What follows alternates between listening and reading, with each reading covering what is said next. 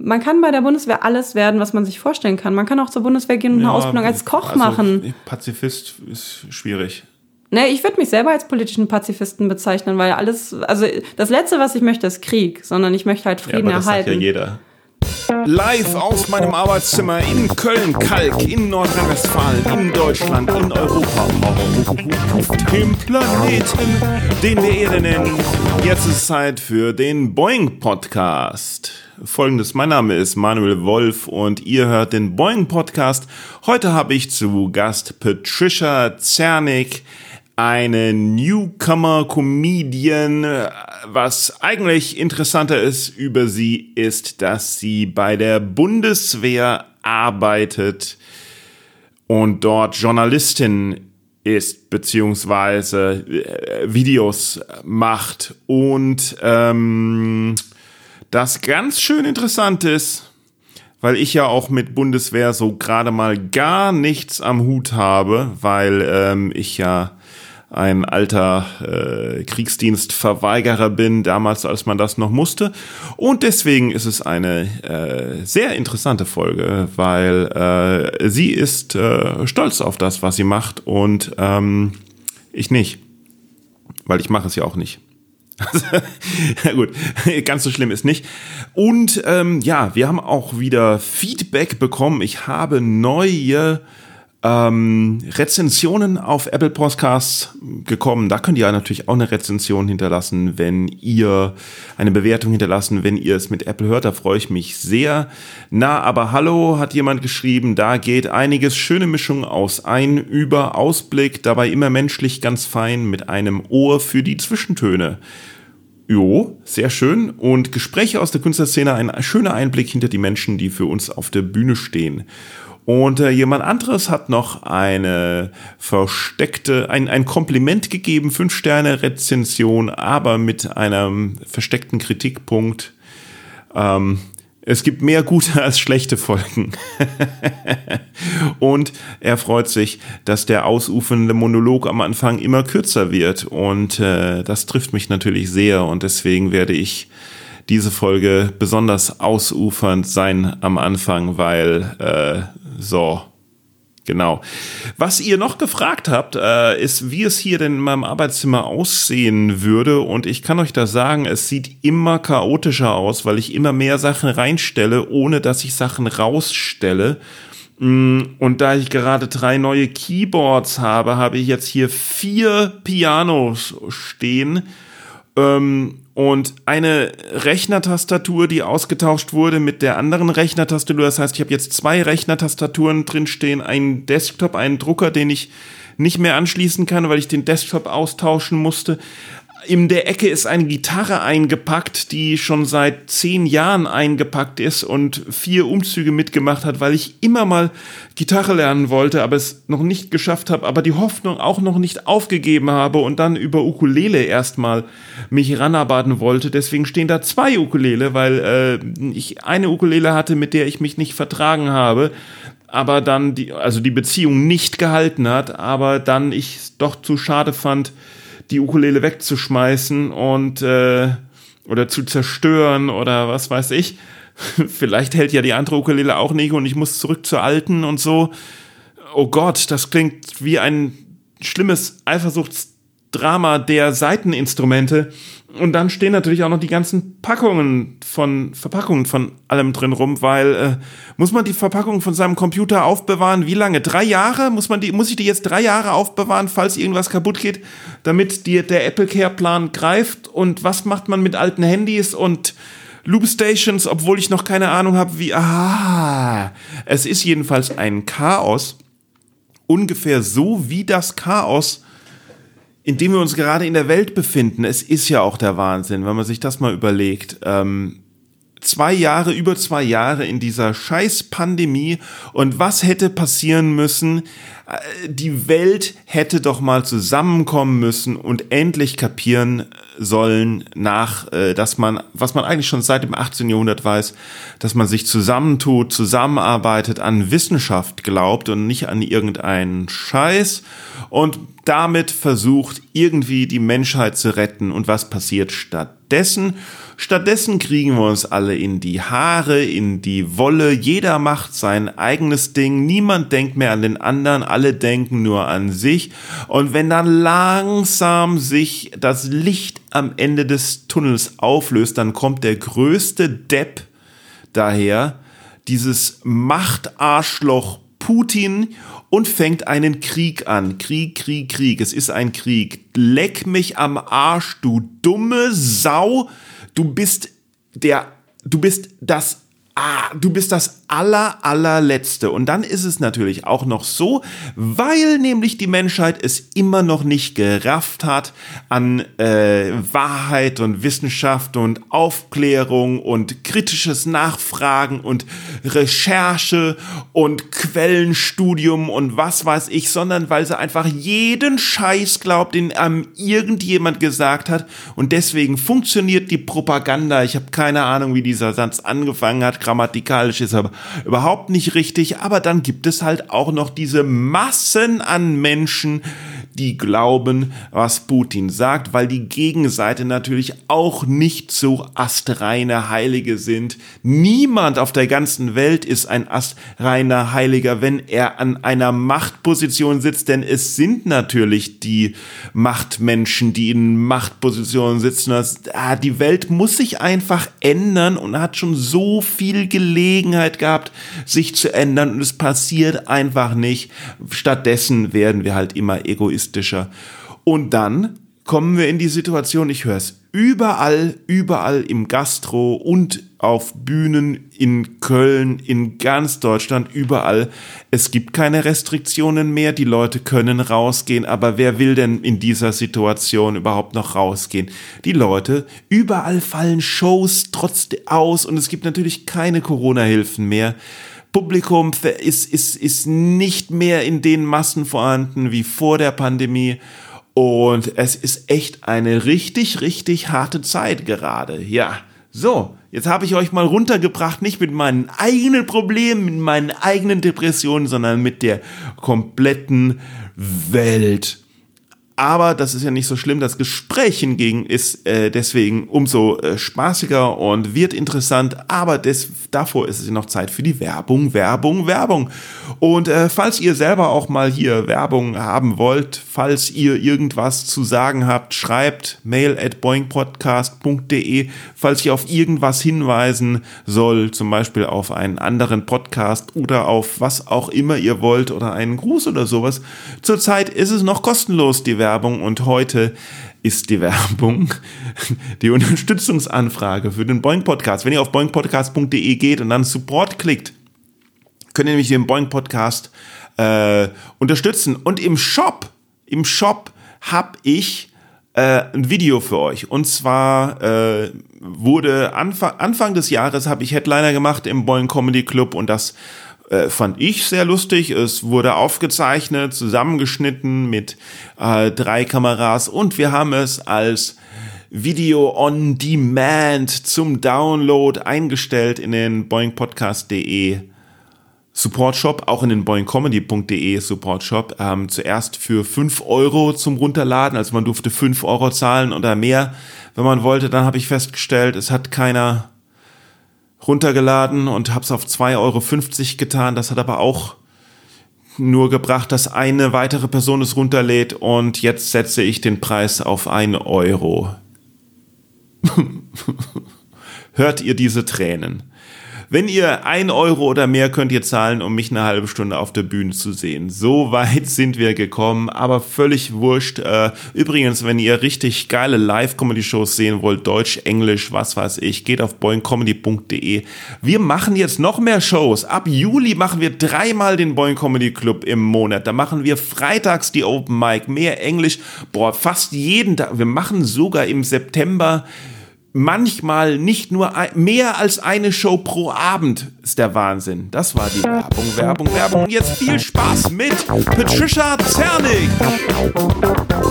Patricia Zernick.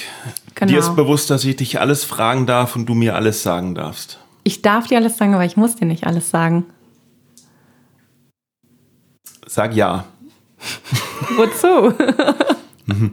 Dir ist auch bewusst, na, um, um, um zu bestätigen, was, um meine Aussage zu bestätigen halt. Dir ist bewusst, dass du mir alles sagen darfst. Mir ist bewusst, dass ich dir alles sagen und darf. Und ich dir alles und ich dich alles fragen darf. Du darfst mich auch alles dir fragen. Dir ist auch bewusst, dass du mich alles fragen darfst und ich dir alles sagen darf. Mir ist auch das bewusst, ja. Und dir ist auch bewusst, dass ähm, alles, was aufgezeichnet wird, ausgestrahlt werden darf. Das ist mir bewusst, jawohl. Gut, dann haben wir das geklärt. Und ich habe direkt gemerkt, dass du äh, diesen Podcast noch nie gehört hast. Keine einzige der vergangenen 64 Folgen. Sonst hättest du gewusst, wie der Anfang losgeht. Das ist so nicht korrekt. Ich habe sogar zwei Folgen gehört. Oh, okay. Dann ist ja gut. Weil du mich gefragt hattest und dann habe ich in den Podcast reingehört. Richtig, genau. Also du bist der Newcomer-Comedian, wie die Leute sagen. Ich würde einfach sagen Anfänger. Ja. ich bin safe noch kein Newcomer-Comedian. Also ich habe vor einem halben Jahr gerade erst angefangen mhm. und ich mache gerade mal meine ersten Schritte. Und außerdem äh, boxt du und bist bei der Bundeswehr. Das ist korrekt, ja. Dir ist hoffentlich auch klar, dass ich ähm, dich im Endeffekt deswegen eingeladen habe, weil ich, weil ich Angst vor dir habe. das auch der Grund ist, warum du Auftritte kriegst.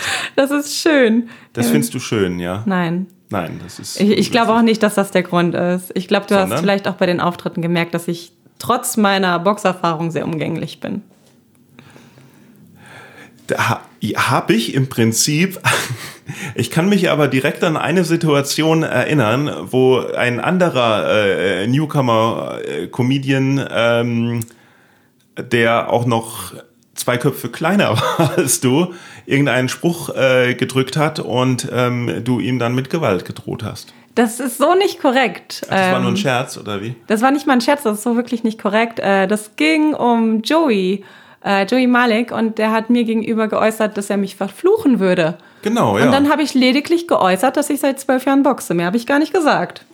Ja, und aber auf einmal ist seine Stimme eine Oktave höher geworden und Nein, ich bin überhaupt kein Mensch, der jemandem Gewalt androht. Also ganz im Gegenteil. Und hm. das merke ich auch immer bei meinen ganzen Boxkollegen.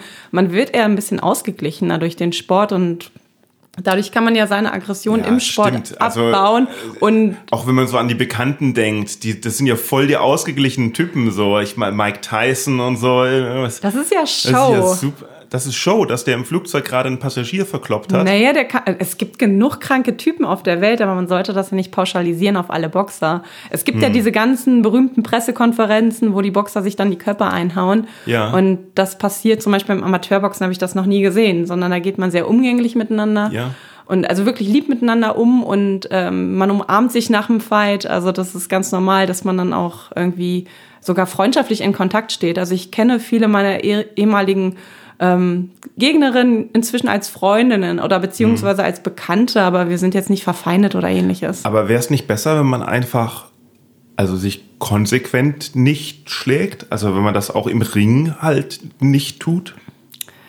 Ähm, grundsätzlich ist es natürlich ein, ein, schöner Gedanke zu sagen, wir, wir setzen komplett jede Competition aus und mhm kämpfen gar nicht mehr gegeneinander. Aber dann wäre es ja auch ähm, schwierig zu sagen, wir machen Wettläufe, weil da hat man ja auch in dem Sinne so einen Wettstreit, ja, kämpft gegen ja die andere nicht. Person und der einzige Unterschied ist, dass es halt beim Boxen Körperkontakt gibt.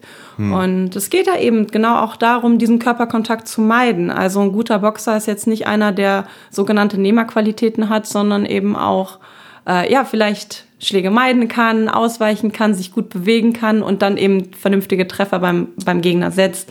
Ja, aber schau mal, man könnte sich doch einfach vorher einigen, so von wegen, hey, heute mal nicht, wie wäre es mit Unentschieden oder so. Ist ja super langweilig. Wer will das gucken? und wer will das machen? Wer ich will, will das ja gucken? Wer will das, das, ich verstehe sowieso nicht, wer sowas gucken will. Das tut doch weh. Es, es kann wehtun, aber ich muss sagen, ich habe da, also ich weiß gar nicht, wie viele Jahre Fußball gespielt und ich habe weitaus mehr Verletzungen beim Fußball davon getragen mhm. als beim Boxen. So, beim Boxen habe ich vielleicht mal eine dicke Lippe, aber ich hatte zum Beispiel noch nie die Nase gebrochen und beim Fußball hatte ich alles. Also angefangen ja, von ja. blauen Flecken über Bänderrisse, Knochenbrüche und so. Und das ist ein gefährlicher Sport. Wenn da so jemand so richtig reingrätscht, Ja. sieht für mich wesentlich brutaler aus als ein vernünftig geführter Boxkampf. Ich habe mal gehört, dass äh, Fußball die verletzungsintensivste Sportart äh, sei. Wobei ich natürlich jetzt nicht weiß, wenn man das zum Beispiel mit American Football oder so irgendwas äh, äh, vergleicht mit den, mit den ganzen Spätschäden, die es dann da irgendwie noch gibt, ist natürlich. Ja, oder Rugby ist ja auch total irre. Ja, Oder ich finde auch MMA, also wenn ich mir manche MMA-Fights angucke, dann frage ich mich auch, wie man das als Sport bezeichnen kann, weil selbst wenn die Kämpfer gewonnen haben, erstmal äh, ja, sind die drei Monate nicht mehr arbeitsfähig in dem Sinne, wenn die Profifighter sind.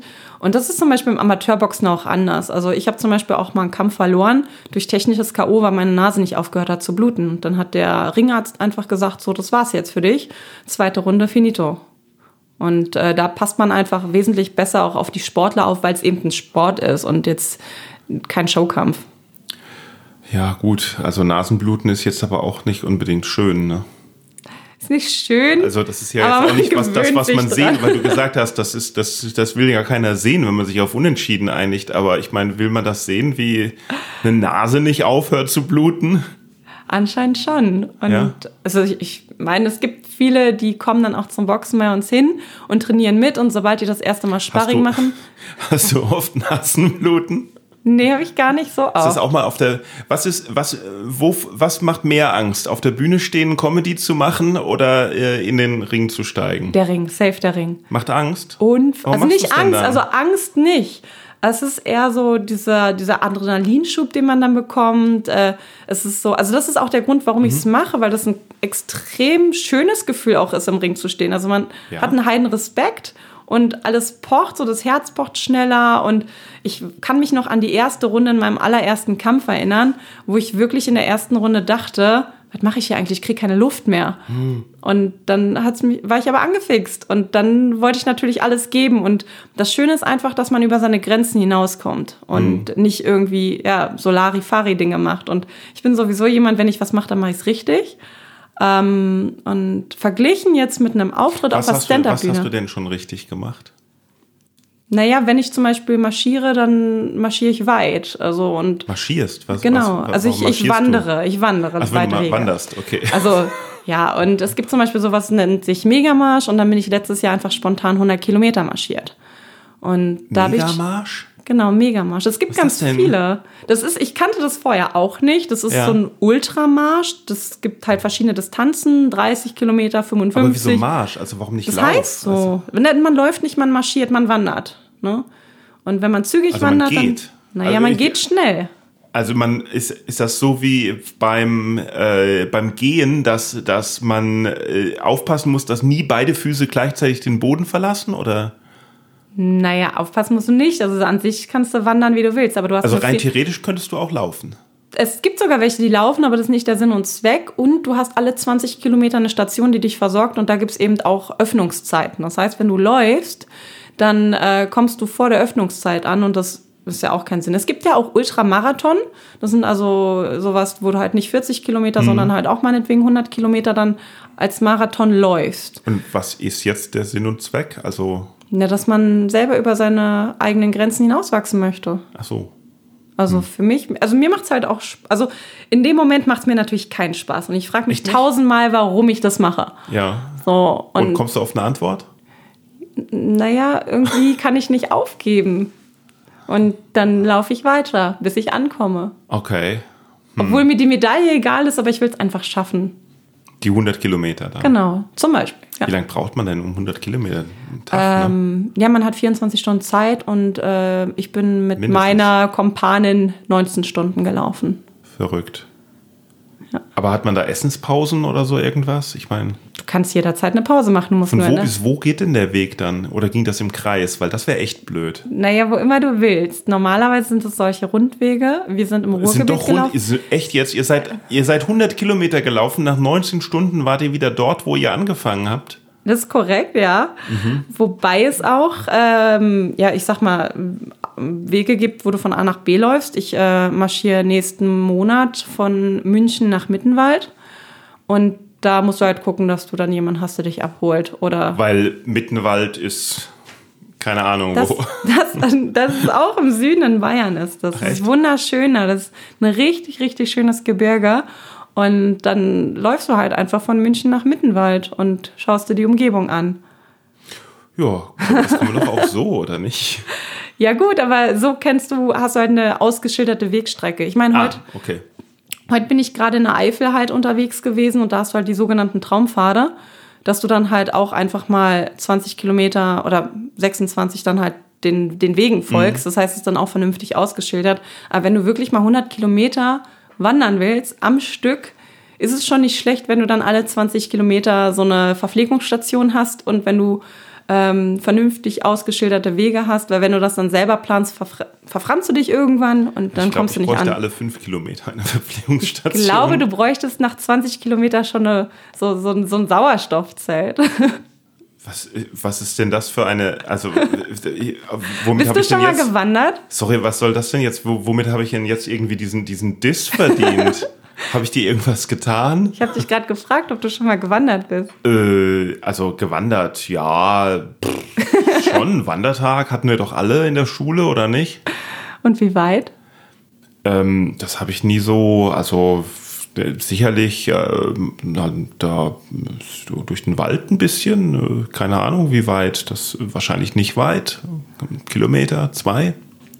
Also ein Kilometer zwei läufst du ja schon zum Rewe, Nein, ich glaube, es ist das längste, was ich jemals gelaufen bin, war, glaube ich, äh, ich kann es gar nicht, ich weiß, ich, ich, ich weiß es gar nicht, wie viel, aber ähm, einmal von morgens halt, also durch New York halt fünf, von ab 5 Uhr morgens bis, bis 22 Uhr äh, nachts einfach nur halt alles anschauen. Aber da habe ich auch nicht geguckt.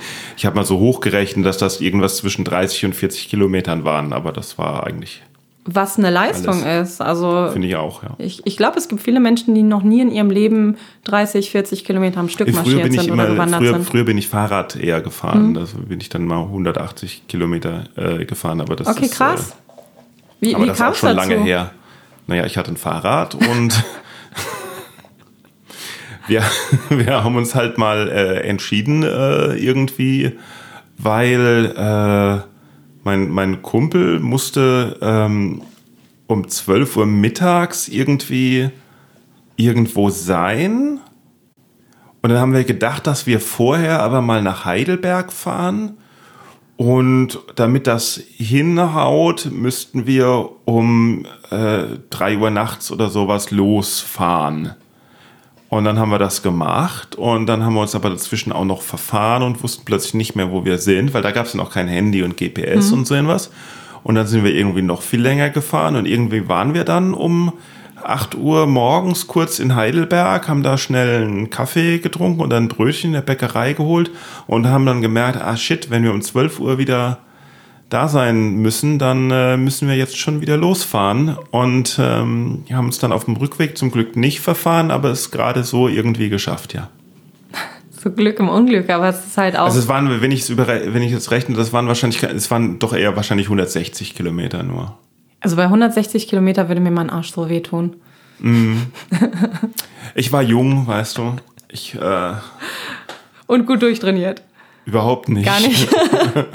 Eher so knochig, würde ich sagen. Oh Gott. Ja, ja, ja. Ich war mal viel dünner als, als jetzt. Hast du drüber nachgedacht, auf dem Weg aufzugeben und einfach in den Zug zu steigen? Die Möglichkeit bestand ja leider gar nicht. Ah, okay. Ja, ja. Hm. So, und warum machst du jetzt Comedy? Das kann ich gar nicht so konkret beantworten. Ich habe Okay, irgendwann dann mal. müssen wir vielleicht weiter ausholen. Wo kommst du her? Ich komme gebürtig aus Oder Berlin. nee, du hast irgendwann mal.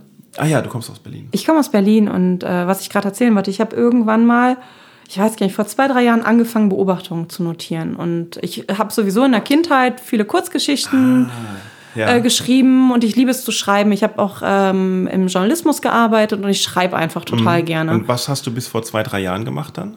Ähm, ich war im Journalismus tätig mhm. und ähm, im Endeffekt, ich bin immer noch Redakteurin, ich bin Videoredakteurin und ähm, irgendwann hat es mich dann halt vom Schreiben zum Videomachen gebracht ja. und äh, ich, ich liebe es einfach. Also ich äh, habe dann alles Mögliche wirklich vom Konzept über den Dreh bis zum Schnitt alles selber gemacht und so. Und Aber du hast halt Sachen äh, aufgeschrieben, die dann halt nicht für deinen Job zu verwenden waren und, und halt für dich so Beobachtungen aufgeschrieben, genau, oder? Genau. Und irgendwie war ich immer in meinem Freundeskreis so die, bei der immer alle gelacht haben, wenn sie irgendwas Dämliches wieder gesagt hat. Und oh. äh, das, das äh, ja, du sagst jetzt, oh, aber ich fand das immer ganz schön, weil dadurch hattest du ja immer eine schöne Stimmung. Und, ah, okay.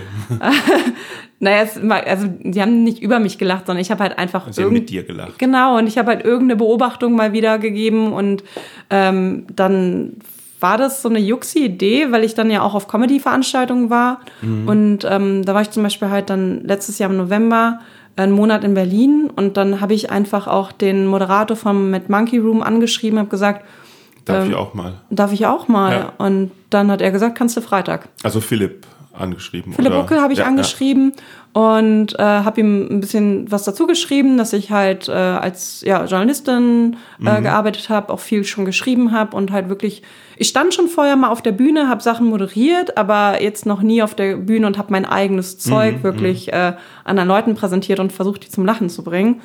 Und dann stand ich da auf der Bühne, sieben Minuten, ich glaube, es waren sogar acht und ähm, ich bin nicht gebombt. Hast du denn vorher dir Comedy angeschaut? Also klar. jetzt, ja? Ja, also ich habe... Schon länger oder? Ja, ich, also ich liebe es halt einfach zu lachen, gute Laune zu haben und ähm, habe viele Karrieren gefolgt. Ich habe, ich glaube, ich war äh, einer... so? Naja, zum Beispiel Felix Lobrecht. Ich komme ja selber mhm. aus Berliner Köln, bin da aufgewachsen und kann halt mit vielem relaten. Ähm, und ich glaube, als ich dem damals gefolgt bin, hat der 25.000 Follower gehabt und da fand ich den schon cool und äh, finde es halt krass, was für einen Lauf seine Karriere einfach genommen hat. Follower wo jetzt? Auf Instagram, äh, auf Instagram oder was? Achso, okay. Ja. Ja. Und ähm, war da aber schon, also ich würde mhm. sagen, genauso gut, also klar, er hat sich verbessert in vielen Dingen, aber er war damals schon richtig, richtig gut und war doch immer, schon immer ein kleiner Pisser. Ja, aber das ist doch geil. Und es gibt so Kleinigkeiten. Ich habe auch den Podcast relativ früh angefangen zu hören. Und dann waren das so Kleinigkeiten, wie dass er erzählt hat, dass er, wenn er im Bus saß und den Stoppknopf gedrückt hat, dann dachte er immer, er gibt dem Fahrer so einen kleinen Stromstoß. Und das dachte ich auch. Echt? Und dann dachte ich, also dachtest du das, als du klein warst, dass du dem Fahrer einen Stromstoß gibst? Äh, nee, aber äh, als ich klein war, oder beziehungsweise als ich zum ersten Mal halt Bus gefahren bin, da war das in äh, London mit den Doppeldeckern Bussen in Ende der 70er Jahre, Anfang der 80er Jahre. Und äh, das waren noch die alten, wo hinten äh, keine Tür ist, die einen aufgeht, hm. sondern man hinten so auf der Plattform rein und raus kann und dann die Treppe hochgeht. Und wenn man wollte, dass der Bus anhält, dann musste man an so einer Leine ziehen, die, die halt so am Fenster so lang gespannt war, wie so eine Gardine. Okay, und mit der hast du dann keinen Stromstoß verpasst, sondern äh, dem das, Fahrer am Ohr gezogen in deinen Gedanken. ja, ja, in meinen Gedanken war das eine kleine Bimmel, eine kleine, eine kleine Bimmel, die man irgendwie, aber es war ja irgendwie, ich habe ich hab immer noch keine Ahnung, wie es funktioniert. Und ähm, es hat mich damals schon fasziniert und ich wollte natürlich ja. immer oben sitzen und ich wollte natürlich auch möglichst bei jeder Station halt an dem Ding ziehen, weil, weil das so cool war. Aber ich weiß immer noch nicht, wie das geht. Das ist ein großes Mysterium. Ich finde den Gedanken bis heute noch sehr schön, dass wenn ich drücke, der Fahrer einen Stromstoß bekommt. Ähm, in Berlin bist du ja viel im Bus gefahren. Also ich habe auch mein, meine ganze Jugend irgendwie in den Gropius-Passagen verbracht, haben da Was? halt einfach rumgehangen. Ich weiß auch nicht, ob die Kids das heute noch machen, einfach in so ein Einkaufszentrum gehen und da den ganzen Tag abhängen. Machen glaube, sie, aber die Einkaufszentren sind jetzt, stehen jetzt leer. Ich, ich weiß, vielleicht sind sie im Park, ich hoffe es. Wahrscheinlich sind sie eher zu Hause und zocken am Handy oder auf der Playsee. Ja, die Kids von heute. Ach Mensch, Mensch. ne? Und äh, weiß ich nicht. Ach, das ist so viele Dinge. Ich bin auch so viel Bus gefahren. Ich bin einfach nach der Schule oft Bus gefahren. Da habe ich mich mit meiner besten Freundin einfach in den Bus reingesetzt und dann sind wir zum Kudamm gefahren und wieder zurückgefahren. So, das war unsere Beschäftigung nach der Schule. Keine Ahnung, wie ich trotzdem. Ja, nix. ja ich, ich hatte safe nix. Also ich hatte überhaupt kein Wann Geld. Wann war das denn? Äh, ich bin 89 geboren. Das heißt, ähm, ja, 90er, also dann, wann, wie, also 2000, 2000er dann, also. Internet gab es da noch nicht, aber die 90er waren doch toll. Ja, die waren auch toll. Die 90er also, waren das Beste. Also ich glaube, dass ich rückblickend sagen kann, meine Kindheit in Neukölln war nicht einfach. Aber aus mir ist ja irgendwie trotzdem was geworden. Und es ist natürlich jetzt irgendwie merkwürdig, wenn ich, naja, ich ähm, verdiene vernünftiges Geld, habe eine vernünftige Bildung genossen. Und das also ist das, nicht selbstverständlich. Das, ankommt, ja. Ja, sozusagen. Und das ist nicht selbstverständlich. Ich kenne viele, die unter anderem in Berlin groß geworden sind, in Neukölln aufgewachsen sind und den Bezirk nie verlassen haben. Und das ist schon wann merkwürdig. Du, wann bist du denn raus aus Berlin? Ich bin mit 19 aus Berlin weggezogen, Aha. aber den Bezirk habe ich schon viel eher verlassen. Also ich bin eigentlich auch mit zwölf schon viel in Berlin unterwegs gewesen und damit war ich einer der wenigen. Also die meisten haben dann halt ihr Hut auch wirklich in ihrem Bezirk. Also man muss auch nicht unbedingt woanders hinfahren. Das ist ja in Köln im Fädel. Das ist ja, ja. Das ist ja das alte, ähm, äh, das alte Stereotyp, dass, dass der Kölner bleibt in seinem Fädel und da geht nie ja. raus. Und irgendjemand, wer hat denn mal da? Irgendjemand hat da mal in ein Buch drüber geschrieben oder gelästert. Ich weiß nicht, war das Wischmeier oder war das irgendwie, dass, der, dass das der Grund ist, warum in Köln so viele äh, äh, kleine Männer mit Schnauzbart kleine, dickliche Männer mit Schnauzbart rumlaufen, die komisch reden, weil halt die alle in ihrem Fädel bleiben und halt irgendwie, also da, da war, war halt eine Anspielung auf Inzest irgendwie. das, hm. Aber das war nicht ich, der das gesagt hat. Möchte ich hier klarstellen. Ja. Sehr gut. Und wo, was, wo bist du dann aus Berlin weg? Ähm, ich bin erstmal nach Wuppertal gezogen, weil. Von Berlin ich, nach Wuppertal. Von Berlin nach Wuppertal. Ähm, ich muss dazu sagen, ich bin großer BVB-Fan. Ähm, habe seitdem Hä? ich 14 bin eine Dauerkarte und bin dann ganz oft halt aus Berlin zum Fußball gefahren. Okay, und BVB ist Borussia Dortmund. Ah ja, okay, das hat ja mit Wuppertal jetzt nichts nee, zu tun. Dann äh, genau. Und ich habe aber einen Studienplatz in Düsseldorf bekommen. Und meine Freundin, mit der ich zusammengezogen bin, hat einen Studienplatz in Köln bekommen. Und Wuppertal liegt genau zwischen Dortmund, Düsseldorf und Köln. Dementsprechend haben wir uns da eine Wohnung gesucht. Hat allerdings nicht lange gehalten. Wir haben uns richtig verkracht, haben uns jahrelang gehasst. Und ähm, nach einem Jahr habe ich mir dann eine Wohnung in Dortmund gesucht und bin halt dann jeden Tag von Dortmund nach, Wupper äh, nach Quatsch, nach Düsseldorf gependelt zum Studieren. Also, ähm, ähm, wie, hä? wieso ist man BVB-Fan, wenn man in Berlin aufwächst? Ich meine, ich, ich. Durch gute Erziehung. Erziehung, das ist ja, ist ja Quatsch. Also ich meine, ich bin in Neustadt in der Weinstraße aufgewachsen, was jetzt keine Fußballmannschaft hat, aber die nächste wäre halt der erste FC Kaiserslautern gewesen oder äh, damals noch Waldhof Mannheim. Aber das war dann ähm, halt so, dass man, wenn man Fußballfan war, äh, dann müsste man Kaiserslautern, FC Kaiserslautern sein, weil ne, der, andere Möglichkeit gab es nicht. Hm. Ich selber fand Fußball nicht interessant, sondern nur halt eher so die Farben und Trikotfarben und, und Logos und so irgendwie und fand irgend, aus irgendeinem Grund war, wollte ich immer Werder Bremen äh, gut finden. Also du magst grün. In, mochte ich zu dem Zeitpunkt, ja. Aber äh, jetzt ehrlich gesagt, Werder Bremen ist ja eigentlich auch nicht wirklich äh, gut. Ähm, aber ich, das hat mit, wie die Fußball die spielen ja um den Aufstieg. Also. Ich habe keine Ahnung. Das hatte auch mit mit wer wo ist und sowas überhaupt nichts zu tun, sondern das war ja schon ungewöhnlich, dass man halt da nicht. Das, es war mehr was rebellisches gegen das alle halt FC Kaiserslautern sein müssen. Da musste ich mir halt irgendwas aussuchen. Ähm, aber wenn du jetzt Fußball wirklich magst, dann äh, sucht man sich doch nicht einen Verein in irgendeiner anderen Stadt. Ich habe mir den ja auch nicht gesucht. Ich muss dazu sagen, meine Familie kommt väterlicher Seite aus der Ecke von Lünen, was nördlich von Dortmund liegt. Ah, okay. Und also wurde es dir indoktriniert? Sozusagen. Also mein Großvater hat mich damals auch zu den Amateuren von Borussia Dortmund mitgenommen. Mein Vater hat mich dann irgendwie auch dahin gebracht, dass ich dann halt Dortmund-Fan wurde, weil halt immer Borussia Dortmund zu Hause auf dem Fernseher lief. Mhm. So der beste Kumpel von meinem Papa war äh, Unioner und ähm, also 1. FC Union Berlin. Mhm. Ähm, erste FC, jetzt bin ich, warte mal.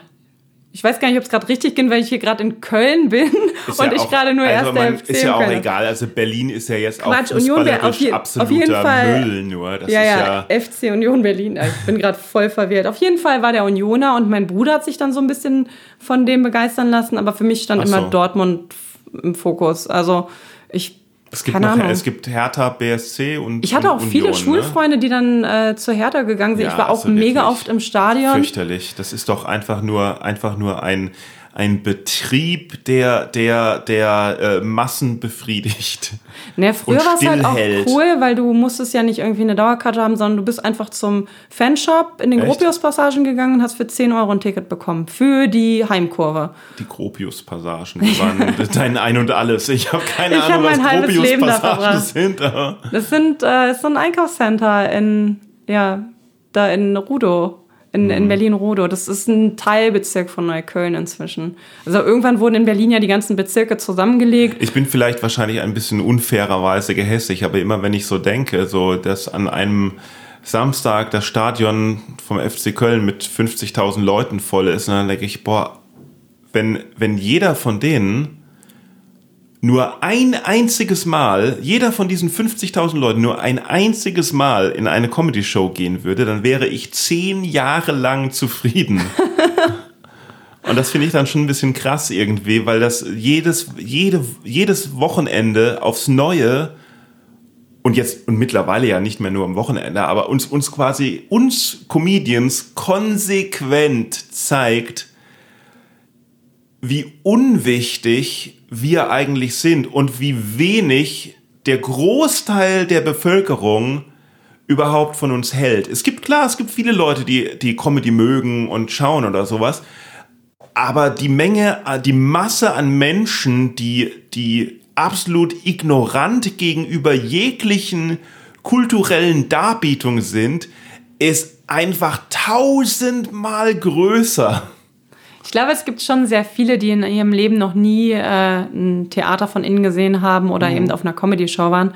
Aber ich denke, es gibt sicher auch Überschneidungen. Also ich gehe so, Samstag, Sonntags ins Stadion und spiele sogar auf Comedy-Shows inzwischen, bin aber vorher Natürlich. auch zu einer Comedy-Show gegangen. Also die Leute gibt es ja auch. Natürlich gibt es Schnittmengen, ja. Ja, und äh, ich. Ich meine ja nur. Und äh, es ist ja auch so, dass es äh, anderen Sportarten ja ähnlich geht wie Comedy-Shows. Da kommt Eben. auch keiner hin. Ich wollte es gerade sagen. Ich wollte es gerade sagen. Oder, oder, oder Männerfußball, Frauenfußball. Ja, das ist Beispiel. sowieso sehr das extrem. absolut, ja. ja Warum sind, ist das so? Ich bin eine Frau und ich finde Frauenfußball auch nicht ähm, ansprechend. Also keine Ahnung, ich gucke mir den Fußball nicht gern an und ich habe selber jahrelang Fußball gespielt seit der D-Jugend und ja sogar schon vorher angefangen und habe dann irgendwann bei den Damen aufgehört. D-Jugend sind kann so. Kann ich doch jetzt nicht stehen glaub, lassen. Ist man das, in der muss ich rausschneiden. Das, äh, ich kann ich noch nicht. Ich meine, ich habe ich habe ich hab Fußballerinnen hier gehabt im Podcast. Das kann ich doch nicht. Äh, das, wenn die das hören, dann kriege ich ja, ich meine, da muss ich doch widersprechen wenigstens, um nicht irgendwie ähm, ähm, Ärger zu kriegen. Ich hatte auch den Stadionsprecher von ähm, Knippi, wie, wo spricht der? Äh, Fohlen, Mönchengladbach. Mhm. Ja, der Stadionsprecher von Mönchengladbach war, war Podcast-Gast. Da muss man auch aufpassen, dass man nicht irgendwie irgendjemand hier äh, äh, unfair behandelt. Ja, wobei ich da ja schon meine Meinung vertrete und ich sage ja nicht, dass Frauenfußball schlecht ist. Ich also ich, nur, Frauen, ich bin großer Frauenfußball-Fan. Und das ich finde find Frauenfußball viel besser als Männerfußball, äh, weil, ähm, weil äh, es da einen Spielfluss gibt. Weil äh, nicht 90 Minuten des Spiels aus äh, 80 Minuten ähm, ähm, äh, krampfhaft äh, auf dem Boden liegend mit schmerzverzerrtem Gesicht und äh, dem Rest äh, Schauspielerei, hey Schiri, guck doch mal hier äh, besteht, sondern einfach da wird wie beim Rugby übrigens äh, auf den Schiedsrichter gehört und gemacht, was er sagt und so ist richtig. Du pauschalisierst viel mhm. und grundsätzlich sage ich nicht, dass Frauenfußball schlechter ist. Frauen spielen teilweise wesentlich besser Fußball als einige Männer. Ähm, ich gehe aber auch zum Fußball, weil ich die Stimmung mag, singen, mhm. klatschen und Klar, ich mag ich das mein, Ganze das drumherum. Ich hasse dieses Entertainment-Fußball, das ist auch nicht meins, ja? aber ich gehe ins Stadion, weil ich... Fußball? Naja, wenn dann eine Halbzeitshow stattfindet und dann. Ach, das ist der einzige Grund, warum ich den Super Bowl schaue. Ja, so bei, beim Fußball nervt mich das, da will ich Fußball gucken und mhm. dann gehe ich auch lieber, weiß ich nicht, in die dritte Liga und schaue mir da ein Spiel an, weil die Stimmung besser ist. Aber und die Stimmung ist beim Frauenfußball halt nicht gut. Also das, der Fußball naja, ist ja gut, trotzdem wenn da, wenn gut, da, aber da, da sind halt Stadion keine Leute. Mit, wenn da ein Stadion mit 40.000 Plätzen ist und da unter 200 Handeln sitzen, natürlich ist die Stimmung da anders. Ja. Aber das ist genauso bei, ähm, das ist genauso bei äh, Comedy, ne? Ja, Im klar. Endeffekt, wenn je, je mehr Leute auf einen Fleck sitzen, desto einfacher ist es, die Leute zum Lachen zu bringen. Also es ist viel schwieriger, einen Raum mit 20 Leuten zu bespaßen, als die Lanxess Arena mit 6000. Da kannst du den größten Scheiß erzählen in Lanxess Arena und die Leute kommen trotzdem. Und deswegen sind unsere Shows auch viel besser als alles, was ja. in der Lanxess Arena läuft. Ich, ich, ich habe es ja selber gemerkt. Also meinen allerersten Auftritt hatte ich im Mad Monkey Room. Mhm. Ich weiß nicht, wie viel in den neuen reinpassen, aber auf jeden Fall so gut 100, wenn nicht sogar mehr. Ja. Und ähm, das war, das hat super funktioniert. Das war einfacher. Den nächsten hatte ich direkt einen Raum weiter. Da haben dann nur noch 25 reingepasst. Äh, ein Raum weiter ist im, im kleinen Raum vom Mad Monkey genau, Room? Genau, genau. Ja, ja. Ich weiß nicht, mhm. wie viel da, vielleicht 25 reinpassen. Das hat auch super funktioniert. Die Stimmung war gut im Raum, wirklich gerockt.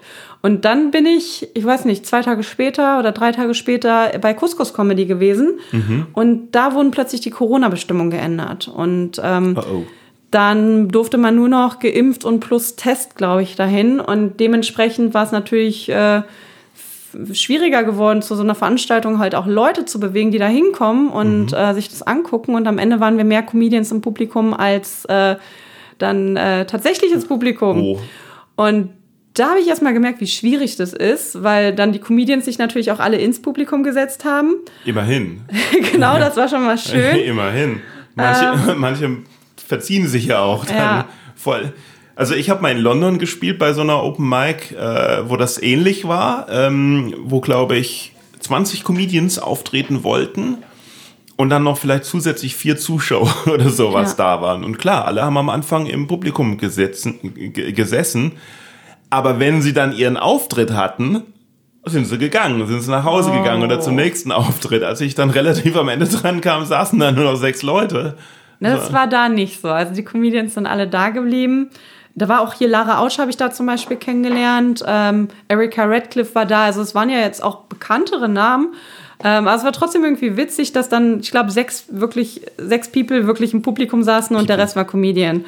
Und so, ähm, ja, ja, genau, und da musst passiert, du halt. Ja, ja das passiert. Und da habe ich das, das aber das erste Mal gemerkt, was für eine harte Arbeit das ist. Und mhm. ich habe auch gemerkt, manche Sachen funktionieren bei jeglicher Größe. Und manche funktionieren halt nicht. Ich habe nicht das komplett identische Set gespielt, ich habe ein bisschen was variiert hm. und habe auch gemerkt, dass das kleine Publikum plötzlich an ganz anderen Stellen gelacht hat als das große Publikum. Ja, aber ich glaube, das findet man nie so ganz raus, ja. woran es liegt irgendwie. Ich bin da auch immer noch am Rätseln, weil es gibt so Tage, wo die Sachen, wo man denkt, dass die eigentlich immer funktionieren, plötzlich nicht mehr funktionieren. Und man hat es überhaupt nicht mehr raus, woran das liegt. So, also es ist. Ich würde sie nicht komplett hm. wegschmeißen. Vielleicht zwei Wochen später funktionieren sie wieder. Ich habe ja, einmal das also komplett also gleiche Set bei dir gespielt, bei Boeing. Ja. Und dann war ich direkt danach im A-Theater. Ja. Und es sind zwei komplett unterschiedliche Reaktionen gewesen. Und Echt? Ja, Wieso? absolut. Also bei dir habe ich, glaube ich, da, da, war ich Opener und ja. musste direkt danach weg und es hat echt gut funktioniert. Ja. Und äh, bei Kokolores war das dann, das war echt krass zwiegespalten so. Ach, war das am selben Abend? Das war am noch? selben Abend, habe ich das wirklich identische Set gespielt und zwei komplett unterschiedliche Reaktionen gehabt. Und dann musste ich natürlich gucken, okay, alles klar. Mhm. Wie kann ich ja daran nicht, arbeiten, es dass ja, es bei beiden funktioniert, ne? Aber es kann ja sein, dass es aufgrund also es kann ja auch, es, es kann ja auch sehr mit damit zusammenhängen, mit, welchem, äh, mit welchen Gedanken man in dem Moment auf die Bühne gegangen ist oder wie entspannt man selber war. Es ist ja oft schon der, der, der, der erste Blick ins Publikum ist ja schon wichtig, äh, schon, kann ja schon entscheidend sein. Wenn du den ersten Auftritt machst und noch, und noch super entspannt warst, entweder das oder halt super aufgeregt warst oder irgendwie voll halt irgendwie wach warst oder sowas und beim zweiten dann denkst, hey, ich spiele genau dasselbe nochmal, kann es ja einerseits sein, dass du entweder abgehetzt bist, weil du, weil du gerade natürlich noch durch die, durch die halbe Stadt musstest, oder zu entspannt bist, weil du denkst, ja, hat doch gut geklappt, ich mach's jetzt nochmal genau da und dann die Spannung nicht da. Also es kann, kann an allem irgendwie liegen. Es muss ja noch nicht mal ja. am Publikum liegen, sondern. Ich habe da eh einen heiden Respekt vor, vor den Künstlern, die mhm. einfach mhm. durchs ganze Land reisen und jeden Tag so tun, als wenn sie das Bit zum allerersten Mal erzählen. Weil ich manch, ich bin manchmal genervt und ich habe meine Bits jetzt noch nicht so oft präsentiert, um davon genervt zu sein. Und manchmal denke ich schon so, oh, ich habe gar keinen Bock mehr, das nochmal zu erzählen. Und dann schmeiße ich das auch raus teilweise, weil mir was Neues, Geiles eingefallen ist. Naja gut, aber ich meine, Das wäre ja wie, also ein Theaterstück ist ja auch immer dasselbe und, ist, und es nervt nicht. Also. Ja, und äh, ich, also gerade weil ich du meine, jetzt Theater sagst, ich finde, man kann auch so einen Auftritt in einer Comedy-Show mit so einem Theaterauftritt auch vergleichen. Also ja. ich merke, dass ich zum Beispiel auch dann zu Hause manchmal mir meine Mimik und Gestik nochmal anschaue um dann zu gucken, wie kommt das auf der Bühne rüber. Oh, das habe ich auch gemacht. Ich habe gemerkt, dass ich, dass ich, ich habe gemerkt, dass ich äh, viel weniger äh, lächle auf der Bühne, als dass ich denke, dass ich lächle. Das, das ist bei mir genauso. Wenn ja. ich die Videos manchmal gucke, denke ich, Boah, ich sehe total böse aus. Ja, ja, ne? ja, ja, genau. Ja. Und dann habe ich, dann habe ich und, und immer wenn ich denke, ich, ich, also wenn ich dann absichtlich lächle, also jetzt nicht irgendwie, nicht irgendwie künstlich lächle, aber schon so, hey Manuel, lächle doch auch mal, ne? Dann sagt mir mein Kopf, äh, das ist doch übertrieben, das ist doch eine Fratze, das ist doch, das merken die doch, dass das nicht echt ist oder sowas.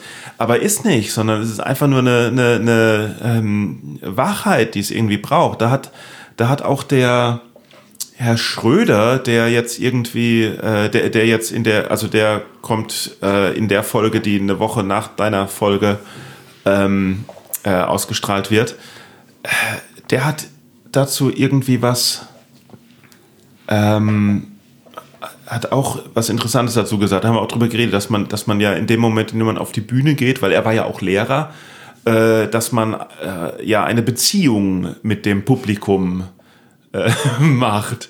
Genauso wie der Lehrer eine Beziehung mit den Schülern macht. Was jetzt sehr komisch klingt, wenn ich das so sage aber aber ist schon schon schon klar, dass man ja. eine also dass man dass dass ja eine Beziehung, das ist eine Verbindung. Es ist ja man ist ja man ist ja zusammen in demselben Raum und hat eine selbe äh, Realität irgendwie und muss da ja auch irgendwie eine Verknüpfung schaffen, weil sonst wäre es ja irgendwie ein Kinofilm oder so. Ja, ein Kinofilm oder eben so wie so eine Theaterrolle, die dann präsentiert wird und das ist ja auch das mm. kann ja auch mhm. sehr unauthentisch rüberkommen, wenn ich dann das Einstudierte einfach nur präsentiere. Ich muss ja auch so ein bisschen auf das ja, Publikum ja. reagieren reagieren, aber auch eine Theaterrolle, auch, auch, auch als auch im Theater äh, gibt es eine Verbindung zum Publikum. Mhm. Zwar nicht, so, also nicht, dass du ins Publikum schaust und sagst, klar ist die vierte Wand da, aber trotzdem, trotzdem spürt man ja auch so die Energien und es ist ja auch so ein, so ein Geben und Nehmen. Und ein Kinofilm ist, ja, über, hat über, äh, geht nur in eine Richtung. So. Ja, absolut. Ja. Also ich finde auch so ein, so ein Theaterschauspieler vergleichbar mit einem Comedian. Also mhm. zumindest von von der Vorbereitung, man muss äh, die Sachen schreiben, man muss den Text lernen, man muss was aufführen im Endeffekt und man muss mm. so mhm. tun, als wäre es das allererste Mal. Mm. Und äh, das ist nicht einfach. Und das habe ich auch schon selber gespürt, obwohl ich halt jetzt noch nicht so lange dabei bin. Und da, da steckt echt viel Arbeit drin und ich habe Respekt vor jemandem, der. Also man muss so tun, als ob es das allererste Mal wäre. da natürlich, gibt es natürlich auch ein Nein, ich meine nicht, als wenn es der erste Auftritt wäre, sondern als wäre es das allererste Mal, dass man diesen Witz erzählt. Ja. Also mir ist schon bewusst, dass ein Comedian, der halt mehrere Auftritte hat, nicht ja. jedes Mal was Neues erzählt. Ja, also Mario Barth hat das schon übertrieben. Stadion-Dinger, wo er dann selber erstmal so zehn Minuten lacht, als ob es als ob das Geilste sei, was er gerade gesagt hat. Also ich glaube, das Publikum ist schon ein bisschen schlauer. Dass, also die meisten im Publikum wissen, glaube ich, dass man die Sache nicht zum ersten Mal erzählt. Sie wissen das und ja. dennoch ist es schön, eben diese Verbindung mit dem Publikum zu haben, ja, ja. um eben sowas zu suggerieren, als hätte man Insider. Als wäre das sowas, was man zwischen genau, denen macht. ja, man stellt eine Verbindung her. Und man passt ja, die Bits auch an. Also ich erzähle ich erzähl ja auch Sachen, äh, die ich hier in Köln erzähle, immer mit Bezug zu Köln, damit die Leute relaten können. Und wenn ich in Berlin bin, erzähle ich das mit einem Bezug zu Berlin. Ach so. Hm. Ach so, ist das so? Also dann habe ich den doch nicht am Kölner Hauptbahnhof, sondern am Berliner Hauptbahnhof getroffen. Das ist Echt? aber merkwürdig. So? Ja, natürlich. Na, also wer macht Eisdiele, das nicht? Die Eisdiele, von der ich erzähle, die bleibt immer in Köln, egal, egal wo ich das erzähle. Es kommt auf die Geschichte an, ja, aber so, manche okay. Geschichten ändern sich. Das habe ich zum Beispiel auch bei Stand Up 3000 gesehen, äh, bei Felix Lobrecht. Da hat er, glaube ich, von seinem Kumpel Marc erzählt, der beiden Baby bekommt. Und dann bei der Hype-Show war es dann äh, José, der dann das Baby bekommen hat. Also es das Bit war das gleiche, aber der Name hat sich äh? geändert. Okay, aber was ist, aus welchem Grund muss das wohl sein? Der vielleicht, weil das erste eine Beobachtung war, die er hatte, und dann hatte er die Beobachtung tatsächlich in seinem eigenen Freundeskreis. Ich weiß es nicht, frag ihn, vielleicht gedacht, kommt er auch José mal her. Ist, Marc ist lustiger als José, oder was? Nee, er hat ja äh, José gegen Marc ausgetauscht. Also José war dann auf jeden Fall auf der Bühne. Also Stand-Up 3000 war, glaube ich, er. Das und dann hat es geändert. Ach so. Ja. Ich habe keine Ahnung, aber Comedians passen halt ihre Witze an und ich habe auch ein Bit, wo ich halt darüber erzähle, dass mein Fruit of the Loom T-Shirt geklaut wurde. Mhm. Und ich sage, dass das in der Hofpause aus meinem Turnbeutel geklaut wurde. Und eigentlich war es auf der Klassenfahrt. Aber wenn ich das erstmal erläutere, dann, dann ist der Witz zu weit weg. Und dann muss ich viel zu viel erklären und die Zeit habe ich auf der Bühne nicht. Deswegen versuche ich das ja auch kurz und prägnant zu erzählen. Das ist immer noch meine Geschichte. Ich habe das wirklich erlebt und das ist finde, mir man passiert. Sollte alles erklären. Nee, das, wird, das ist mir zu anstrengend Nein, ist dem Publikum nicht. auch zu anstrengend. Natürlich nicht. Ja. Ja. Da, oh, da gibt es so eine Geschichte von. Oh, war das Kishon oder so irgendwas? Ephraim Kishon oder irgendwas, wo er, wo er glaube ich, einen Witz erzählen will? Nee, das, das war nicht Kishon. Ich weiß nicht. Es gibt irgendeine Geschichte, wo irgendjemand einen Witz erzählen will und seine Frau fragt danach, äh, ähm, wie heißen die denn oder so irgendwas. Also was weiß ich, äh, äh, keine Ahnung, dass er, dass er anfängt und, und erzählt, äh, äh, ein Mann und eine Frau gehen spazieren, da kommt ihnen ein Hund entgegen und dann heißt es, ja, aber wie hießen die denn? Was machen die denn beruflich? So, ja, ist doch egal, das ist jetzt für den Witz nicht wichtig. Ja, ich würde es aber schon gerne wissen. Also, die, die sind nicht real, sie sind, das ist jetzt nur ein Setup. Ja, aber du musst doch wissen, wie die heißen. So irgendwie. Ja, jetzt lass es doch einfach mal. Und denen kommt ein Hund entgegen. Was für ein Hund denn? Ein großer Hund, kleiner Hund? So.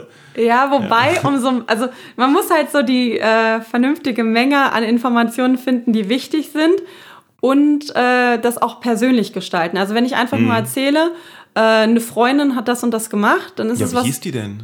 Ja, genau, wie hieß die? Und dann sage ich, ja, ich war mit meiner Freundin Dani da und da gewesen. Das ist schon mal persönlicher, weil die wissen, ah, okay, das ist die Dani. So. Und das ist was anderes, als wenn ich einfach nur von irgendeiner Freundin erzähle. Also ich glaube, da, da muss man so die vernünftige Mitte finden. Ja, Comedy ist halt schwer. Ne? Es ist Arbeit. Also diese sieben Minuten beim Open Mic oder auch fünf Minuten dann für eine Mixshow oder zehn oder 20. Also 20 Minuten sind verdammt viel Arbeit.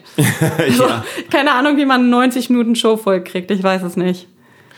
Oh, also, ähm, ich, ja, ja, es geht. Also irgendwie, ich, irgendwann, irgendwann ist dann, also klar, irgendwann, äh, erstmal denkt man so, boah, was soll ich denn erzählen?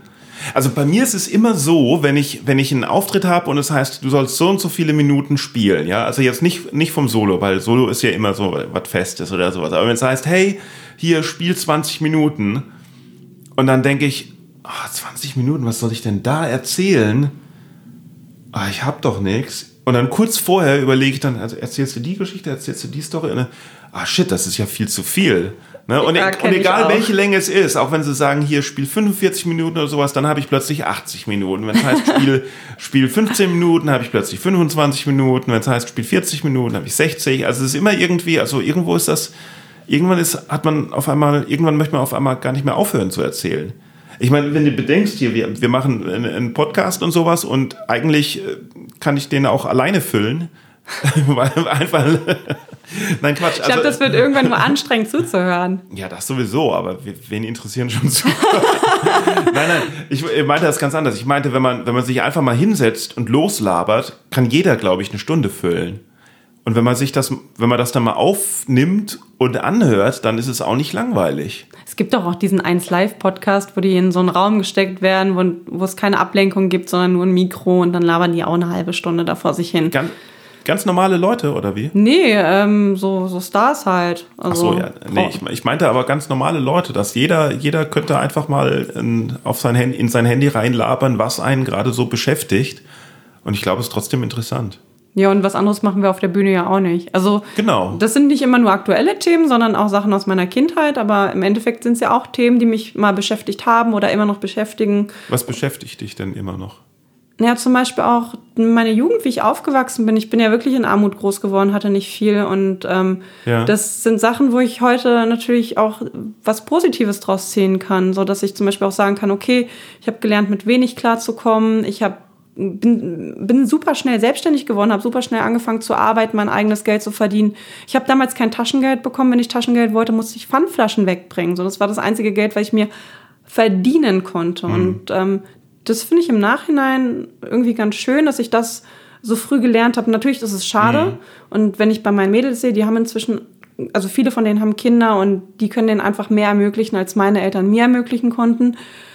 aber es hat alles Vor- und Nachteile. Und deswegen sind es Sachen, wo ich damals natürlich auch so mit einem Weinauge rausgeguckt habe und zwischen ja. aber einfach sage, ist doch witzig, kann ich auf der Bühne erzählen, ist doch perfekt. Wenn du äh, gelernt hast, äh, mit wenig zurechtzukommen, ist das auch ganz gut, wenn man äh, die Entwicklung der Comedy äh, sich anschaut. Äh, bald müssen wir alle mit weniger zurechtkommen. Ja. Noch habe ich mit der Comedy nichts verdient. ja. ja. Und das wird auch so bleiben. Ja, ich bezahle ja immer, ne? Also eigentlich zu jedem Open Mic, was ich äh, mache, äh, muss ich erstmal hinfahren, Sprit bezahlen, ich muss eine, eine Tag, äh, hier Punk, äh, Gott, jetzt bin ich voll raus. Tag, Punk? Welche Sprache ist das plötzlich? ein Parkticket. Ach so. nee, ich muss ein Parkticket lösen ah. und äh, das kostet alles Geld und ja. ich bekomme nichts dafür. Und, und das die, ist alles wird teurer, alles wird teurer, außer Comedy-Shows. Ja, wobei man das ja auch anziehen kann. Also Angebot Stimmt. und Nachfrage. Hm. Ähm, wenn man ein vernünftiges Produkt hat, dann äh, kann man den Preis entsprechend auch anpassen. Natürlich sollten das jetzt keine utopischen Preise werden. Aber okay. wenn man auch, ich meine, bei Boeing finde ich ganz cool. Ich ähm, habe eine Freundin, die ist Studentin, die hat gesagt, sie kommt zu einer Show von mir mhm. und das günstigste Ticket kostet, ich weiß nicht wie viel, 6 Euro oder jetzt inzwischen 10 Euro. Also je nachdem, Open Mic, Open Mic sind 6 Euro und ich glaube Mixshow 10. Hm, ich mache bald so einen Schieberegler, wo so ein empfohlener Preis steht und man den nach links ja. oder nach rechts schieben kann. Und, und sie hat dann halt, weil sie Studentin ist, nicht viel Geld hat, hat mhm. sie halt den günstigsten Preis genommen und dann hat sie einen Kumpel, der dann gesagt hat, ach, ich nehme das für 20 Euro. Mhm. Und das ist halt cool, dass man so die Möglichkeit hat zu sagen, ich möchte halt auch ähm, ein bisschen was in die Kunst investieren mhm. und aber auch die Möglichkeit zu einer Show zu gehen, wenn man eben nicht so viel Geld hat. Ja, finde ich auch wichtig. Also wer wirklich gar kein Geld hat, der kann ja auch einfach immer schreiben und sagen, ja. hey, kann ich, kann ich reinkommen? Weil es hat ja jeder äh, verdient. Aber ähm, was machst du denn dann zum Geldverdienen, wenn es bei Comedy nicht ist? Ähm, ich bin Videoredakteurin bei der Bundeswehr. Videoredakteurin. Äh, welche Videos machst du denn dann? Also was, äh, wo werden die ausgestrahlt? Also ich will vorab sagen, dass ich natürlich nicht in offizieller Funktion als Soldat der Bundeswehr bin, sondern ich bin hier als Patti, als Patricia Zernick. Ähm, Hä, wie, wie heißt, ach so, wieso? Weil du Videoredakteurin bist, musst du nee, auch Soldatin sein? Ich bin Soldatin, genau. Und ich möchte nur, dass das klar ist, dass ich halt jetzt nicht die ganze Bundeswehr repräsentiere oder hier in offizieller Funktion bin. Aber wer denn sonst? Ich meine, sonst ist ja keiner hier. Naja, ich repräsentiere als einzelne Person, als Staatsbürger in Uniform natürlich ja. irgendwo die Bundeswehr und ja, da bin ich, ich auch sehr stolz drauf. Ich verstehe jetzt nicht ganz. Also du musst... Äh, also du hast in Wuppertal aber doch nicht bei der, bei der Bundeswehr studiert, oder? Nee, doch? nee, nee. Ich habe äh, äh, Zivil studiert. In, in ich habe Zivil studiert. Ich habe erst Kommunikations- und Multimedia-Management mhm. studiert, habe dann äh, unter anderem äh, in der DVD Blu-ray Post-Production gearbeitet, bei einer Tochter von Bertelsmann. Dann habe ich bei den Ruhrnachrichten noch eine Ausbildung, also mhm. Ruhrnachrichten ist die größte Lokalzeitung in Dortmund, da habe ich eine Ausbildung als Medienkauffrau gemacht, wurde danach dann in der Lokalredaktion übernommen und habe äh, mich dann nochmal bei der Bundeswehr beworben und bin dann mit dem Eintrittsalter von 29 in die Offizierlaufbahn der Bundeswehr gegangen. Und da habe ich dann ganz klassisch die Offizierlaufbahn gemacht. Hast Allerdings. Du dann, ach, du hast dich nicht auf ein, auf ein bestimmtes Stellenangebot beworben, Videoredakteur, sondern einfach nur so halt, hey, ich gehe jetzt zur Bundeswehr oder, oder wie ist naja, das? Naja, du kannst dich nicht direkt auf ein äh, Stellenangebot bewerben. Mein so. Ziel war es, jederzeit Videoredakteurin bei der Bundeswehr zu werden. Aber das kann die Bundeswehr dir halt einfach nicht garantieren, weil man bedürfnisorientiert halt verwendet wird. Das Aha. heißt, man wird dann ähm, für eine bestimmte Truppengattung eingeplant und ähm, ja, dementsprechend dann ausgebildet. Und bei mir war es erst so, dass ich ähm, in die Heeresaufklärungstruppe gekommen bin und dann nochmal im Zusammenhang mit meinem Lebenslauf und meiner Berufserfahrung einen Wechsel erwirken konnte, sodass ich dann ähm, in, einem, äh, in dem Bereich der operativen Kommunikation gelandet bin und äh, da dann entsprechend als Videoredakteurin ausgebildet wurde. Okay, und für was machst du jetzt Videos? Äh, ich bin, bin im Bereich der Einsatzdokumentation tätig. Und es gibt halt verschiedene ah, Bereiche okay. bei der Bundeswehr. Also das meiste, also ich werde eigentlich oft gefragt, machst du die ganzen YouTube-Videos? Und die ja. liegen nicht in unserem Aufgabenbereich. Also Nein. es gibt verschiedene Bereiche bei der Bundeswehr, die, die mit Video zu tun haben. Es gibt verschiedene Produktionsunternehmen, sei es also gerade die Videoserien auf YouTube, werden oft mit externen Produktionsfirmen ja, zusammen ja. Ähm, erstellt. Ähm, es gibt aber auch eine Redaktion der Bundeswehr in Berlin. Die kümmern sich eigentlich so komplett um die Außendarstellung der Bundeswehr, also alles, was auf den sozialen Medien passiert. Ähm, und dann gibt's noch mal wieder einen anderen Bereich, der sich um die operative Kommunikation kümmert. Äh, PSYOPs auch international genannt, also Psychological Operations. Und da geht's halt auch um Propaganda beziehungsweise um Informationswirkungen. Also eben Also auch. was für Videos machst du jetzt? Ich bin in dem dritten Bereich der Einsatzdokumentation. Einsatzdokumentation. Genau. Sozusagen, also ich sag mal so, wir schaffen Lagebild ähm, für die in militärischen und politischen Entscheidungsträger. Weil die ja dann auch Informationen brauchen und das ist was anderes, ob Also man es das läuft Ganze. dann nicht auf einem Kanal oder so nein, nein, nein, das ist alles intern. dann werden Politikern diese Videos geschickt. Nee, die sind zur Information der Politiker und der Ja, Generale. also ja, also werden Genau. sie den Politikern geschickt. Genau, ja. Die werden, die fordern uns an und wir Ja. erstellen auf der Grundlage dann Videos.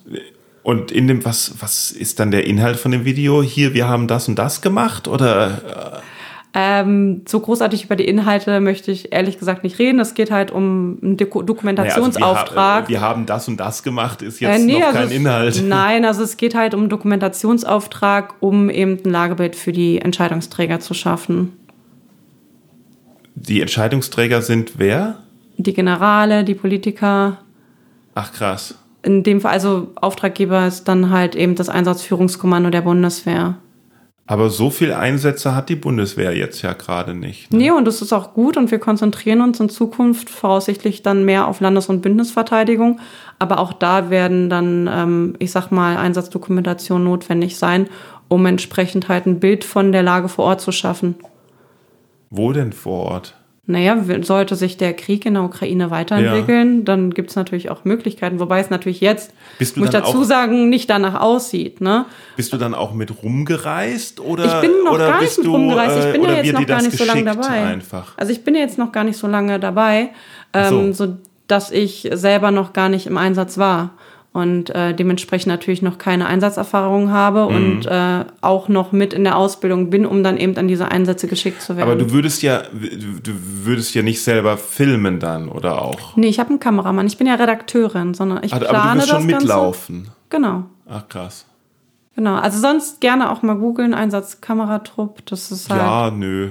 nein, Ich aber hab, es ist, ich habe dich ja jetzt hier. Genau, aber es ist halt spannend, weil es gibt so viele Facetten in der Bundeswehr und ähm, man kann bei der Bundeswehr alles werden, was man sich vorstellen kann. Man kann auch zur Bundeswehr gehen und eine Ja, Ausbildung als Koch also, machen. Pazifist ist schwierig. Ne, ich würde mich selber als politischen Pazifisten bezeichnen, weil alles, also das Letzte, was ich möchte, ist Krieg, sondern ich möchte halt Ja, Frieden aber das sagt erhalten. ja jeder. Naja, aber äh, so, wie erhält man Frieden? Und wir sehen es ja letzt leider Gottes am Beispiel der Ukraine, dass es nicht einfach ist, Frieden zu, zu bekommen und den Frieden dann auch zu halten. Und ähm, das, das, das ist meines Erachtens nicht immer ohne Waffen möglich. Und du hast mich ja vorhin schon mal auf Ja. Gewalt im Zusammenhang mit Boxsport angesprochen. Und äh, es ist in dem Fall wahrscheinlich möglich, ähm, vielen, vielen Schlägen auszuweichen. Ähm, aber gewinnen tust du den Kampf dann oder ein Unentschieden erreichst du vielleicht nur, wenn du dann auch mal zurückschlägst. Ja, das hat Gandhi natürlich ein bisschen anders gesehen.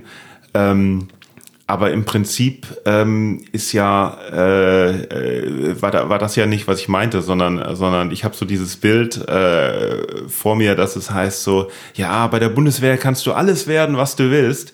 Und ähm, äh, das ist ja irgendwie auch eine ähm, eine, eine, äh, ein, ein Werbespruch, um Leute zur Bundeswehr zu kriegen, weil im Endeffekt kann man auch ohne die Bundeswehr alles werden, was man will. Das kann man. Ich habe aber als Soldat der Bundeswehr halt das Gefühl, auch was, also was Sinnvolles zu tun. Also klar Ja, könnte das ich auch. hat man natürlich ohne die Bundeswehr das, nicht. Das, also klar hatte ich auch das Gefühl, was Sinnvolles ähm, bei den Ruhrnachrichten zu machen. Ja. Aber mir gibt einfach der Beruf als Soldat viel mehr zurück. Und ich sehe, also keine Ahnung, ich gehe jeden Tag zur Arbeit und bin froh, dass ich Soldat bin. Und das, das ist äh, nicht selbstverständlich. Ich kenne viele meiner Freunde, die jeden Tag äh, zu ihrem Job gehen und denken, oh, was mache ich hier eigentlich?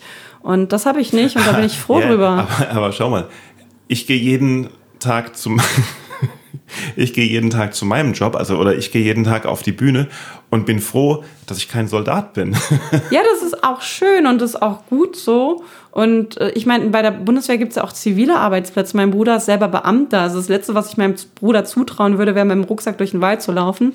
Zumal ja. das ja auch nicht alle. Beamter wäre natürlich betrifft. schön, da hast du natürlich recht. Beamter, also verbeamteter Comedian wäre super. Das wäre da ein wär Traum, ich, oder? Das wäre tatsächlich ein Traum. Aber dann prüfen wir das doch mal. Du hast gesagt, bei der Bundeswehr kann man alles werden, was man will. Kann man bei der Bundeswehr Comedian werden? Ähm, direkt bei der Bundeswehr kann man kein Comedian werden, aber man könnte eine sinnvolle Tätigkeit bei der Bundeswehr ausüben und wie ich so, dann nebenbei nicht als Comedian, Comedian, sondern eine sinnvolle Tätigkeit. genau, bei der Bundeswehr eine sinnvolle Tätigkeit ausüben. Nein, aber nebenher kann man dann noch als Hobby Comedian machen. So war das nicht gemeint. So und es gab, es gab ja genug Comedians, die auch in Einsätze geschickt wurden, um eben äh, ja den, den Soldaten vor Ort ähm, das Leben vor Ort ein bisschen erträglicher zu ja, machen, weil es ja auch anstrengend der, der, ist. Der Michael Ulbs zum Beispiel, der ist ja. äh, nach Afghanistan geflogen, ja. Und das ist auch gut und das ist auch wichtig, weil ähm, das, das ist schon extrem, wenn man so lange von seiner Familie getrennt ist und da dann halt auch ein Leben sieht, was nicht annähernd an das un unsere hier ranreicht. Und ähm, hm. deswegen ist es schön, so ein bisschen Normalität da genießen zu können. Also ich kann das selber nur aus den Erzählungen meiner Kameraden berichten. Ich war ja selber noch nicht im Einsatz. Ähm, aber soweit ich das mitbekommen habe, ist es halt echt schön, so wenn dann halt sowas passiert, wie halt ein Comedian, der dahin geschickt wird und mhm. einfach mal ein bisschen für Normalität sorgt. Absolut. Ähm, aber dementsprechend aber, könntest du dann auch bei der Bundeswehr Geld verdienen als Comedian. Aber dann wäre ich ja immer, naja, dann wäre ich ja nicht bei der Bundeswehr. Dann naja, aber ja, die Bundeswehr würde, dich nur, zumindest bezahlen. Also klar, die Bundeswehr, ich würde, sicherlich würde ich die Bundeswehr zum Geld verdienen äh, nutzen. Ähm, andererseits, wenn ich halt Normalität will, äh, gehe ich halt einfach nicht zur Bundeswehr. natürlich. Also normal ist die, das Leben bei der Bundeswehr vielleicht nicht. Ich aber merke das auch immer möchte ich auch keine Normalität, ja. weil sonst wäre ich ja kein Comedian, sondern vielleicht bei der Bundeswehr, Beamter. Nein. Zum Beispiel. Nein, also es ist schon, also gerade wenn ich halt von meinem Alltag erzähle und dann merke ich auch mm. immer, dass die Reaktionen in meinem Freundeskreis immer so sind, so okay, krass, so das erleben wir jetzt in unserem Alltag nicht. Ach so. so sei es, dass ich Schießausbilder bin oder dass ich dann auf irgendwelche Übungen fahre, wo ich dann eine Woche draußen schlafe oder ähnliches. Das ist halt jetzt nichts Alltägliches. Da, das machst du eine Woche draußen schlafen? Das ist schon sehr oft vorgekommen. Ach so, ja, das ist natürlich blöd, wenn du doch eigentlich Journalistin sein wolltest. Naja, aber das ist man ja dann auch draußen. Also das, das, du musst ja dann teilweise auch von Sachen berichten, die fernab der Heizung stattfinden. Ja, wenn dir das Spaß macht. Mir macht es unheimlichen Spaß, ich liebe es und ähm, deswegen, da sage ich, deswegen sage ich ja, meine Freunde können damit auch nichts anfangen. Mm. Und die sind froh, dass es Menschen gibt wie mich, die das machen mm. und sich in den Matsch legen und eine Woche draußen schlafen und die ihren Job im Büro machen können. Das wäre nichts für mich, ich würde da komplett eingehen. Ich habe ja jahrelang im Büro gearbeitet. Nicht, also ich bin mir wirklich nicht sicher, ob ich meinen Job machen kann, weil du dich eine Woche in den Matsch legst. Naja, also so pauschal kann man ja nicht, also man kann ja nicht eine direkte kausale Verknüpfung da, da, dazu erstellen. Kann man ähm, schon. Könnte man versuchen. Man könnte es versuchen. Äh, es gibt Aber dafür reicht Quatsch. auch Also es ist wirklich das Quatsch. Ist, ja, ja, ja. Ich mache ja auch gerne Quatsch. Ja, ist das so? Ja, natürlich.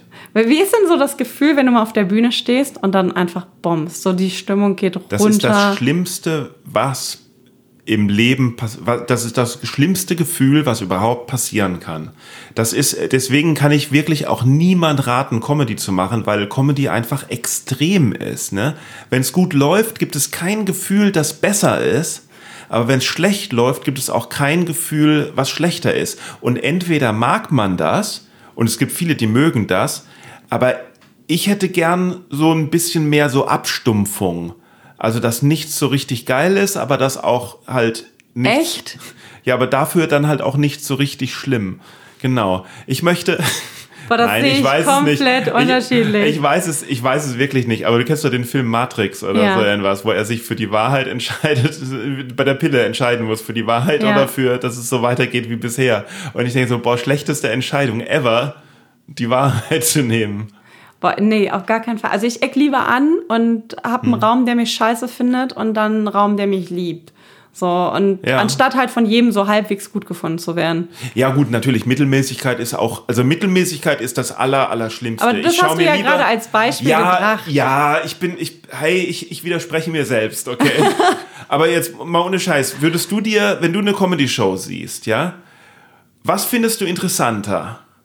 Einen mittelmäßigen Comedian zu sehen oder einen richtig, richtig schlechten Comedian zu sehen?